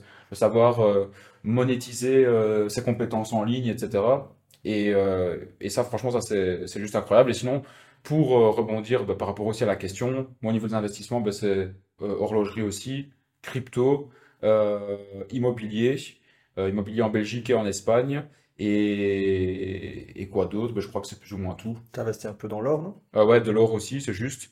Et voilà, quoi, c'est vraiment ces piliers-là. Après, encore une fois, moi, je me disais, je veux faire plein d'immobilier. Je me souviens au tout début, quand j'avais, euh, euh, enfin, quand je, quand je commençais vraiment à générer de l'argent, je me disais, je veux faire full immobilier, sauf qu'en fait, je me rends compte aujourd'hui que faire de l'immobilier, c'est vraiment un métier, euh, un métier à part entière. En fait, tu veux faire de l'immobilier et bien le faire et prendre des grosses plus-values, tu dois faire que de l'immobilier. Et en fait, je me rends compte que ça m'anime pas. C'est chiant, c'est long, les locataires, c'est c'est pas gai à gérer. Et donc aujourd'hui, voilà, j'ai j'ai acheté l'immobilier et j'en achèterai encore certainement dans ma vie parce que tu as un sentiment de sécurité, tu sais que ça bouge pas, que c'est là. Mais en tout cas, ça fait pas kiffer du tout. Le seul truc qui me fait kiffer, c'est d'avoir un appartement, par exemple en Espagne, comme toi, de pouvoir y aller, etc. Mais vraiment faire de la location ou acheter pour revendre.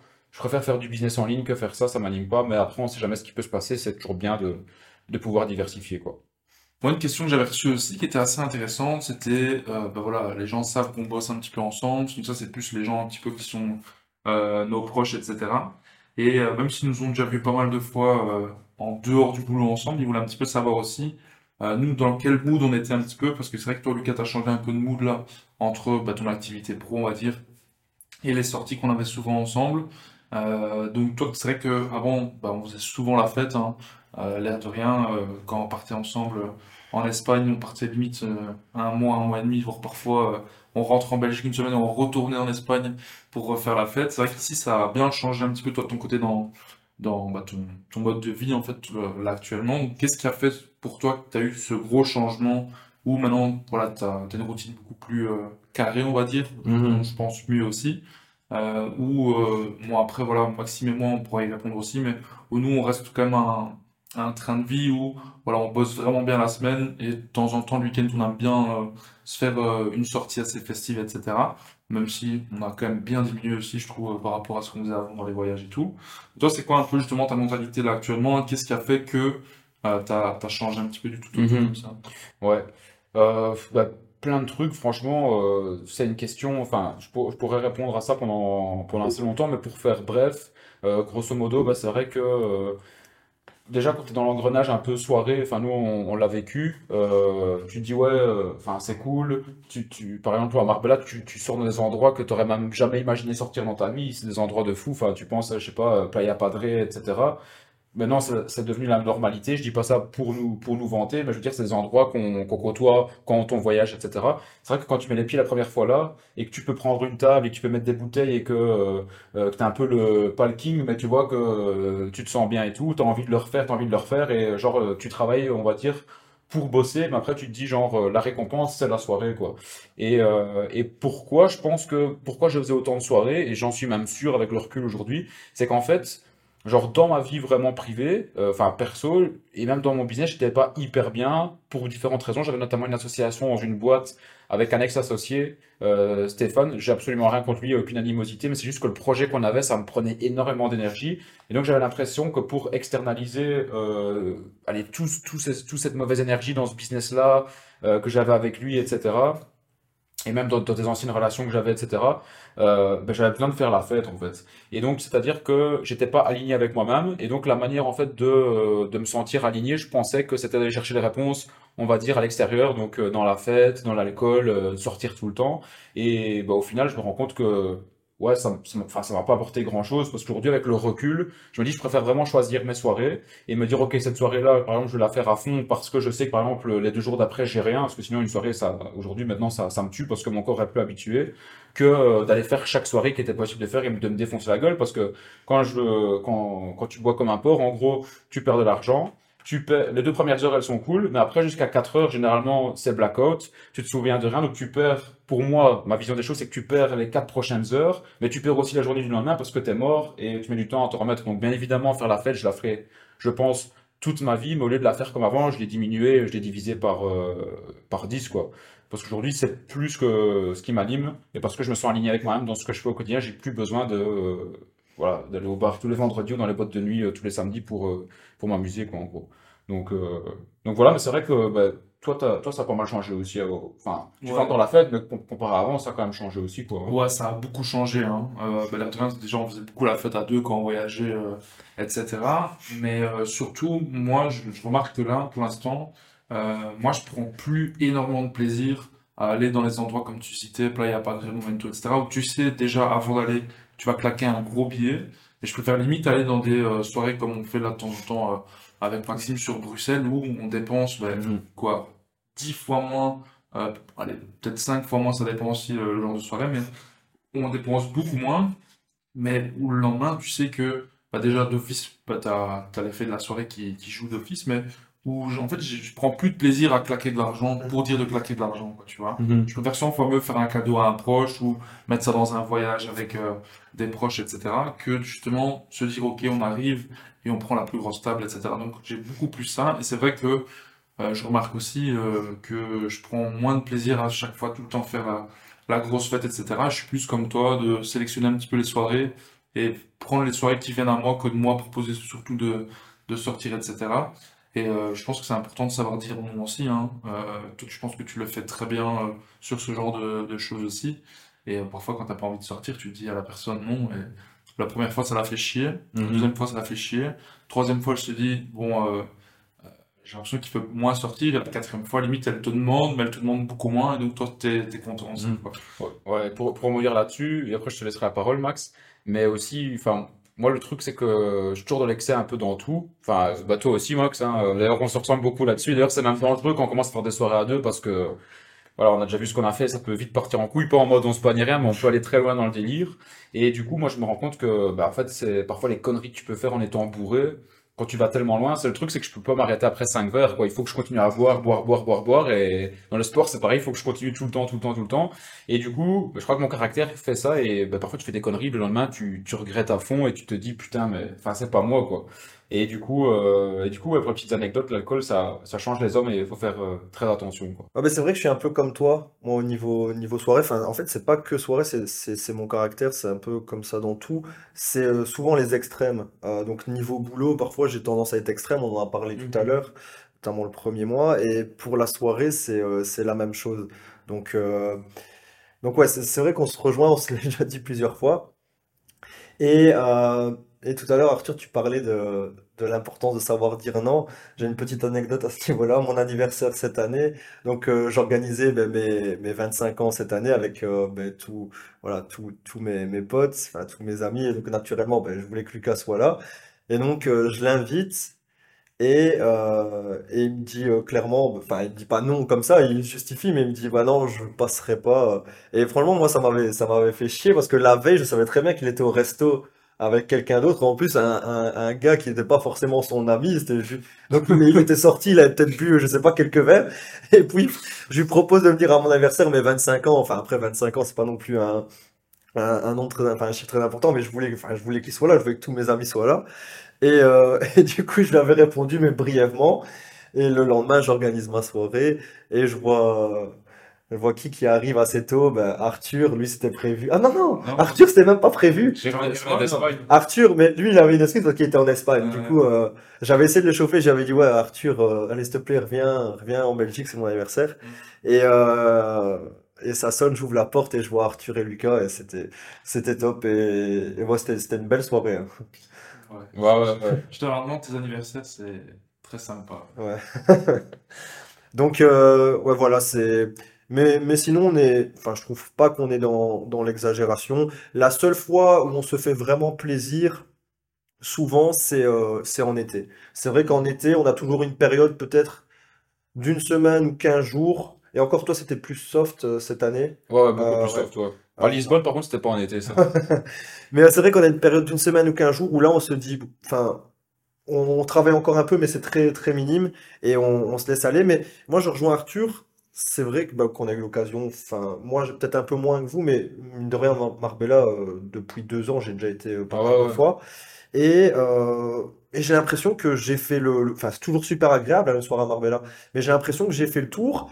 Et au final, les- je trouve que les, les prix, enfin, ce qu'on paye là-bas, ça justifie pas. En fait, moi, je suis, je suis prêt à payer beaucoup plus si je passe une meilleure soirée. Mais Mhm. c'est c'est pas le cas. En fait, avec Arthur, cet été, même avec toi, Lucas, on a fait quelques villes, euh, en Espagne, en, Andal- en Andalousie d'ailleurs. Enfin, moi, j'ai vraiment découvert l'Andalousie cet été. et, ouais, c'est, Mhm. enfin, vous avez 100% raison, les gars, c'est c'est un truc de fou. On a fait euh, bah, Tarifa, Grenade et tout. Et, euh, et au final, on on s'amuse tout aussi bien Ah ouais, c'est clair, même euh, mieux. hein. pour Ouais, des prix euh, qui sont divisés par, euh, par 5, quoi.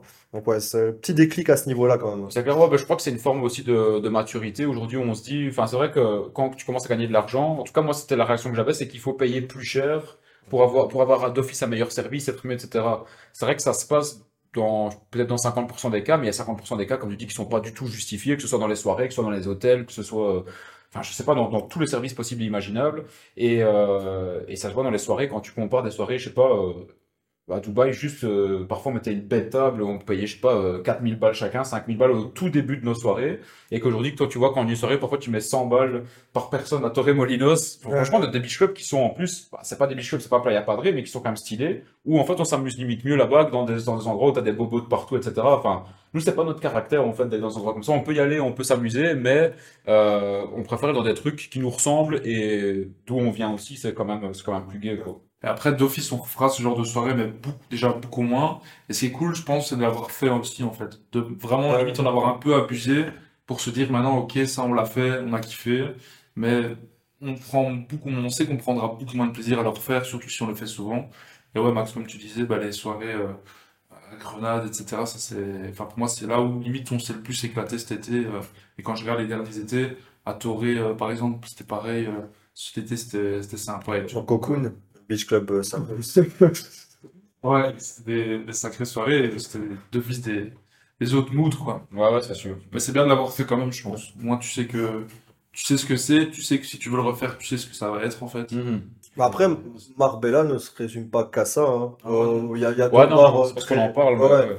Il y a d'autres bars euh, très sympas où les, les prix sont les mêmes qu'en Belgique, voire peut-être même un peu moins chers. Ouais, ouais, ça dépend, ça dépend bien sûr où tu vas. Et encore, quand tu compares Marbella, par exemple, euh, je sais pas, la Côte d'Azur, euh, Monaco, etc., Marbella, ça reste quand même un prix qui est, qui Ouais. est largement en dessous. Hein, euh. Ça reste l'Espagne. Bien évidemment, c'est cher parce que c'est quand même un lieu euh, bah, luxueux où tu as quand même pas mal de personnes qui ont de l'argent, etc. Mais contrairement à la Côte d'Azur, c'est quand même, c'est quand même des prix qui sont, qui sont vachement différents, quoi. Dernière petite question, du coup, pour terminer le, le podcast. Euh, vu qu'on vient tous plus ou moins du même background, que ce soit avec, euh, enfin, de l'endroit d'où on vient en Belgique, nos potes, notre famille, etc. Vous, comment en fait votre évolution a été perçue autour de vous, donc soit par vos amis et, euh, et votre famille en fait? Parce que j'imagine que ben voilà, faire votre métier, c'est pas commun non plus dans votre famille, vos potes, etc. Donc, ça a été quoi la réaction au début? Et en fait l'évolution de, comment dire, la vision que les autres avaient de vous tout au long du, du parcours, quoi. Moi, mes parents, dans un premier temps, euh, bah, ça a été de, bah, un peu de, de crainte, enfin de la, la prudence. Ils, ils m'ont, voilà, ils m'ont toujours soutenu, hein, mais ils, ils m'ont, ils étaient conscients, enfin c'était un risque, hein, parce Ouais. que c'est, eux, je venais de finir mes études, donc j'avais fait 5 ans d'études, j'avais entre guillemets un beau diplôme, j'aurais pu aller travailler à Bruxelles dans une grosse boîte, c'était peut-être ce qui m'était destiné. Là, je m'écartais totalement de ce, de ce chemin-là, donc euh, c'est vrai que euh, j'avais une discussion avec mes parents, ils me disaient, ouais, fais attention, et au final, on a pris du recul, enfin, et moi j'ai pris du recul, je dis, mais je, je risque rien par rapport à d'autres personnes. Je suis Mhm. toujours chez mes parents, j'ai un toit. Si ça foire, ben ok, j'ai toujours mon diplôme. Pour moi, je prenais presque pas de risque, honnêtement, euh, en me lançant. Du coup, assez vite, euh, bah, ils m'ont, ils m'ont, ils m'ont soutenu. Euh, et puis, ben, au niveau des, des amis, ben, c'est, mais déjà, en fait, généralement, mes amis te connaissaient de près ou de loin. Ouais, ouais. Du coup, c'est un peu différent parce que moi, je me suis pas lancé euh, dans un domaine où c'était tout à fait nouveau il y avait personne de mon entourage qui le faisait. Tu vois, toi, tu le faisais déjà, tu avais, il y a deux ans, une belle communauté Et ben, les gens savaient que tu, tu réussissais. Et Mm. donc, c'était quand même rassurant ben, pour mes amis et pour mon entourage de se dire, ben, OK, Maxime va travailler, enfin, va, va, va travailler dans l'entrepreneuriat avec Lucas. Ça avait ce côté, euh, ce côté, ce côté rassurant quand même. Et euh, bah, sinon, c'est c'est clair que c'est de la, la, un peu de curiosité. Je reçois quand même de plus en plus de, de questions, que ce soit Mhm. sur, euh, sur l'e-com, etc. Parce que ben, les gens, indirectement, je suis pas quelqu'un qui, qui va montrer, euh, enfin, je ne vais pas montrer sur les réseaux, faire beaucoup de show ou quoi que ce soit, mais indirectement, quand tu es en Espagne, parfois tu mets des petites, euh, des petites stories et les gens voient que tu as la possibilité de, quand même, de, de voyager ben, 3, 4, 5 fois par an. Euh, mais c'est vrai que récemment, j'ai- je me suis acheté une, une nouvelle voiture. Voilà, je me suis fait un petit kiff sur ce, sur ce coup-là. Et donc, bah, il y a un peu de, curiosité, mais vraiment de la curiosité bienveillante. Euh, les gens sont vraiment en mode, ah ouais, euh, j'aimerais vraiment bien me lancer. J'ai déjà eu plusieurs fois cette, cette discussion avec des potes qui sont bah, salariés, qui ont envie de changer et qui sont, qui sont curieux. Donc moi, j'ai jamais eu, en tout cas pour l'instant, de... enfin, ça a vraiment été Mhm. bienveillant. En tout cas, en, en ma présence. Peut-être que, je sais pas, quand je suis pas là, c'est c'est Ouais, différent. ouais. Mais en tout cas, en ma présence, euh, voilà, c'était c'était Ok, ouais, assez cool. top. Et toi, du coup? Bah écoute, au début, euh, moi je me suis lancé déjà. J'ai eu du mal vraiment à convaincre euh, ma mère pour euh, déjà me dire ok, je peux commencer, etc. Donc je m'étais dit vas-y, je travaille à fond pendant un mois, comme ça je prends euh, un billet justement pour pouvoir me lancer, etc. Et, euh, et je sais qu'au début, c'était très difficile à percevoir et à imaginer parce que moi-même je savais pas exactement qu'est-ce qu'il pouvait y avoir derrière quand je me suis lancé dans le drop. Et puis ben, les résultats ont suivi et au début, ce que j'ai fait, c'est que j'en ai pas trop parlé. Et après, au bout d'un moment, bah, tu es obligé en fait d'en parler. Donc voilà, c'était vraiment euh, au tout début, j'ai envie de dire. Et euh, maintenant, bah, ils ont une visibilité quand même plus large sur ce que je fais, même si euh, mes proches savent pas, en tout cas dans ma famille, savent pas exactement tout ce que je fais. J'ai beau parfois essayer d'expliquer. Pour euh, certaines personnes un peu plus âgées, on va dire, c'est un peu plus délicat. Mais euh, de manière générale, super content par rapport à, ce qui, arrive et ce qui continue d'arriver. Donc ça, c'est c'est cool, c'est ce que bah, voilà, je prends l'exemple de ma mère, par exemple, elle est super contente, elle ne sait pas exactement, mais elle voit un peu que j'ai la possibilité de faire certaines choses, etc. Même si c'était pas du tout la vision des choses que euh, elle euh, l'avait imaginé pour moi, parce que j'ai jamais vraiment travaillé en ayant un salaire. Euh, je sais que ça lui fait plaisir à partir du moment où moi ça me fait plaisir, où je suis heureux, quoi. Et ça, je veux dire que c'est la majorité dans toute ma famille. Et au niveau des, des potes, bah, c'est vrai que euh, je dirais, moi, mes, mes vrais potes, ils sont toujours vraiment contents pour, euh, pour moi. Et euh, dernière, tu deviens pas mal pote aussi avec des gens avec qui tu bosses. Hein. Euh, je prends l'exemple de, de Charles. Je suis beaucoup plus proche de lui, on va dire maintenant que beaucoup beaucoup plus proche de lui depuis qu'on bosse ensemble, même si je savais que c'était un très très bon pote à toi depuis le début. On se côtoyait pas énormément, limite aujourd'hui, euh, on se parle tous les jours, euh, que ce soit pour le pro et parfois le perso. Lio, je connaissais pas il y a un an, euh, c'est devenu un très bon pote aussi. Et je dire, mes potes d'avant, bah, d'office avec le temps, je pense déjà naturellement, tu te sépares de certaines personnes. Et ici, vraiment, les potes avec qui je, je, je fais encore des vacances, je les vois encore euh, régulièrement, bah, super content pour moi. Certains essayent un petit peu parfois de, de te titiller pour voir un petit peu comment tu fais, euh, qui aimeraient, qui s'intéressent un petit peu, etc. Mais je pense que tu ressens si vite chez certaines personnes si c'est plus en mode euh, ouais j'ai envie de faire ça pour faire comme toi, mais pas vraiment avoir aussi cette certaine envie réelle de faire ça parce qu'il faut quand même euh, l'air de rien c'est un c'est un peu un choix, c'est quand même une passion de se dire de faire ça. Euh, tout cet écosystème donc euh, donc ouais majoritairement très très positif hein, les Mhm. proches Ouais, à ce niveau-là quoi. Ouais. Et du coup, bah, pour répondre à la question me concernant, bah, moi, c'est aussi énormément de crainte au début. Pardon, euh, bah, de la famille, etc. Même les potes aussi. Je me souviens quand j'avais dit que j'arrêtais l'école, j'étais au resto avec toi et Clem, euh, juste après un cours. Et quand j'avais dit ça, ouais, vous étiez en mode euh, putain, enfin, et j'avais dit ça à, un autre pote aussi, euh, Naël, avec qui j'allais à la salle, et il me disait, ouais, bah, fais pas ça, c'est dangereux et tout ça. Et la famille, bah, idem. Euh, donc beaucoup de craintes et finalement ben, dès que tu montres un peu des résultats, ton lifestyle qui change, ben, ça rassure. Mais c'est vrai quand même encore aujourd'hui, à chaque fois c'est des questions en mode, euh, peut-être pas mes parents, mais d'autres personnes qui me disent ah et, et ça marche toujours, genre euh, Ouais, tel- ça. tellement ça paraît un peu, euh, bah, tu peux pas vraiment le palper quoi.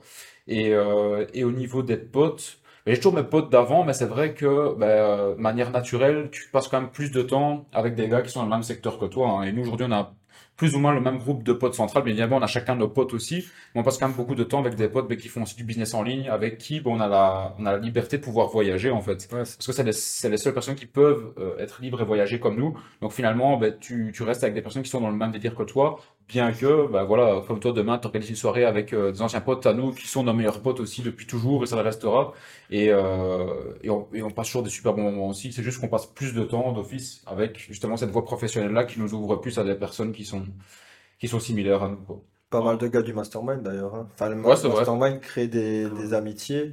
Euh, ben, d'ailleurs, cet été, on s'est retrouvés pour fêter ton anniversaire avec des gars du mastermind qu'on connaissait déjà Mhm. d'avant, mais le mastermind a, a vraiment créé une, Ouais, ouais. une autre dimension au niveau de, ben, de l'entente. Et euh, À fond, ouais. Et quand tu regardes, n'empêche, même dans les clients, des amis, franchement, je cite deux exemples, Nadi et, et Matt. C'est deux clients euh, qui avaient, Matt, il avait rejoint les masterminds au début, pas la formation, je crois, et Nadi, il avait pris un coaching personnalisé sur Marbella, et aujourd'hui, c'est vraiment devenu, euh, ouais, bah, limite, euh, des meilleurs potes, quoi, avec qui on a fait des, des trucs qu'on aurait jamais imaginé même faire parfois avec des, des potes à nous. Donc, c'est ça qui est vraiment magique aussi avec ce business en ligne, c'est que que ça te permet vraiment de vivre une expérience, mais dans sa globalité euh, à 100%. Et moi, je- parfois, je me, je me rends pas compte. Et quand je prends du recul, je me dis franchement, la vie qu'on a, c'est abusé, quoi. Parce que parfois, on est tellement dans le boulot que ça devient une banalité de régler des problèmes, d'avancer, d'avoir des succès, des victoires, etc. Et quand tu prends du recul, tu te dis, euh, wow. Enfin, c'est, abusé, quoi. Franchement, c'est, c'est, c'est quand même incroyable ce qu'on est occupé de vivre aujourd'hui et ce qu'on peut faire vivre aux autres aussi, notre famille, leur faire plaisir, etc. C'est quand même, euh, c'est quand même top, quoi. C'est pas évident hein, de prendre ce recul, mine de rien. C'est important pourtant. Mais de, de se prendre le, de prendre le recul et d'apprécier au final ce qu'on ce qu'on a, parce que bah, aller à notre âge, le fait de pouvoir investir, enfin voyager, investir dans l'immobilier, etc., euh, ben, c'est c'est vraiment une, une, enfin, c'est c'est une chance.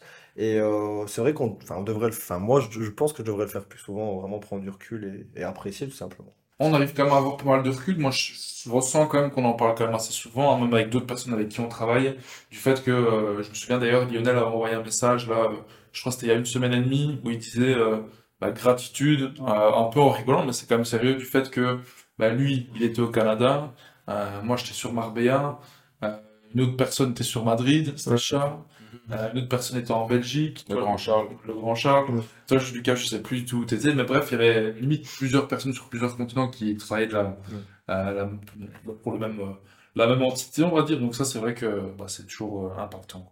quoi. Top. En tout cas, j'espère que vous avez kiffé le podcast. On pourrait continuer à, à parler pendant, pendant longtemps, mais on va s'arrêter ici. Et si jamais vous avez kiffé, n'hésitez pas à laisser ben, un pouce bleu sur le podcast et surtout à nous dire en commentaire que vous avez kiffé. Parce que ben, on ne sait pas si on va faire un deuxième épisode ou un troisième, mais si vraiment vous avez kiffé, que vous voulez qu'on aborde, qu'on aborde pardon, d'autres points, ou même faire intervenir d'autres personnes du business ou des potes, même extérieurs, ça pourrait être intéressant. Donc franchement, commentez un maximum ce que vous en avez pensé euh, pour voir si justement vous faire un, un deuxième euh, épisode. Quoi. Donc merci à tous d'avoir regardé, merci à vous les gars d'avoir été présents. Merci à toi, c'était un plaisir. Et voilà, et on vous dit à la prochaine pour euh, peut-être un deuxième épisode. Salut à tous. Salut, ciao ciao.